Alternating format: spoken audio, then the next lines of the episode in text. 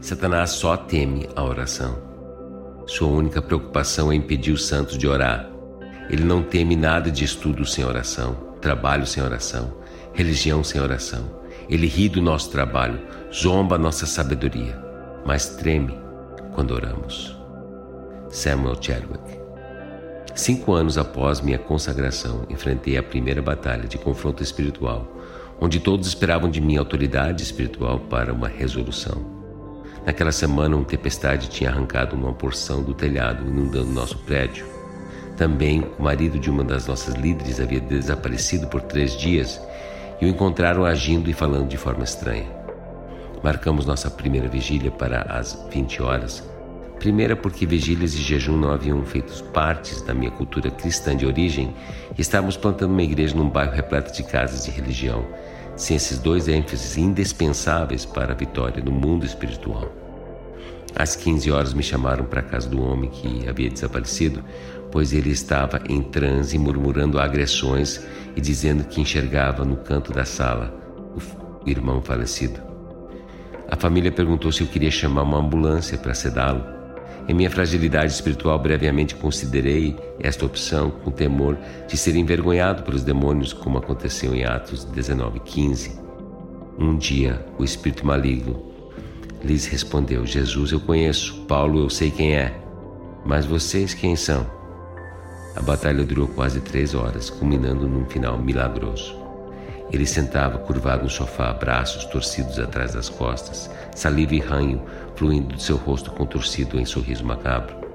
Enquanto orávamos, em um momento de clareza mental, chorando, ele clamou o nome de Jesus com oração de três palavras: Jesus, me perdoe.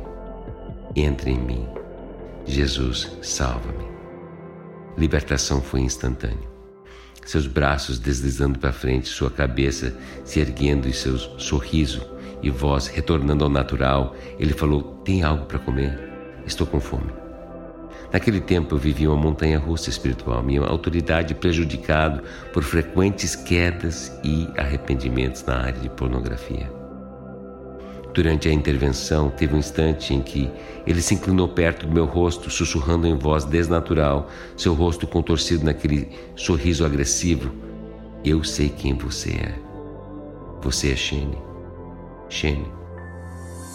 Não apenas existem demônios, espíritos imundos e rebeldes, mas eles nos conhecem, sabem das nossas fragilidades e querem nos destruir. Daquele dia em diante, minha vida de oração mudou e continua crescendo 20 anos depois. Quando acordo para a realidade do mundo espiritual, me consagro.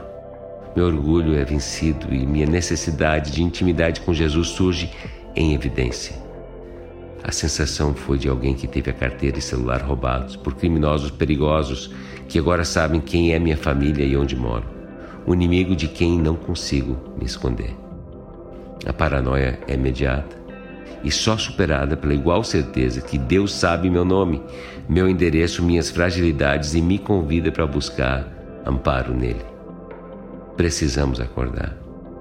Quem crê na Bíblia já sabe intelectualmente que acordamos todo dia em um campo de batalha espiritual com repercussões eternas. Quem ainda não possui essa fé vive igualmente exposto, mas sem o consolo da proteção prometida em 1 João 4,4. Aquele que está em vocês é maior do que aquele que está no mundo. Amado, o Espírito de Deus e a Igreja de Jesus te convidam para conhecer a paz, orando. Jesus, me perdoe. Entre em mim. Jesus, salva-me. Deus, eu quero pedir nesse instante para cada um que está ouvindo esse devocional, que está sendo já tocado o coração por a tua palavra, a tua promessa de que você é maior do que aquele que está no mundo e você quer estar em nós, Deus.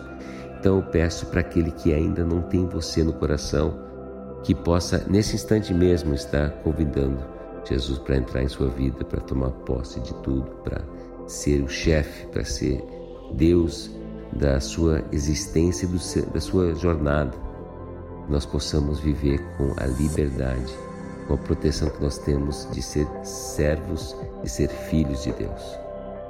Deus, eu peço que esse momento seja transformador na vida de pessoas que estão aqui escutando. E aquele que já conhece Jesus, que já caminha com Ele, mas como eu aqui nessa história, uh, vive fragilizado uh, pra, uh, por tentações que cede, por vida que, por decisões de, de, de não obedecer, Deus, eu peço vitória.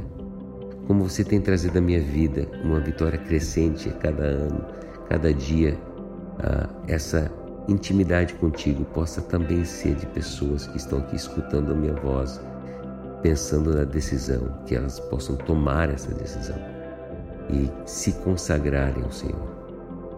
Te agradeço por essa oportunidade de caminharmos contigo e, mais do que tudo, de você caminhar e viver dentro de nós.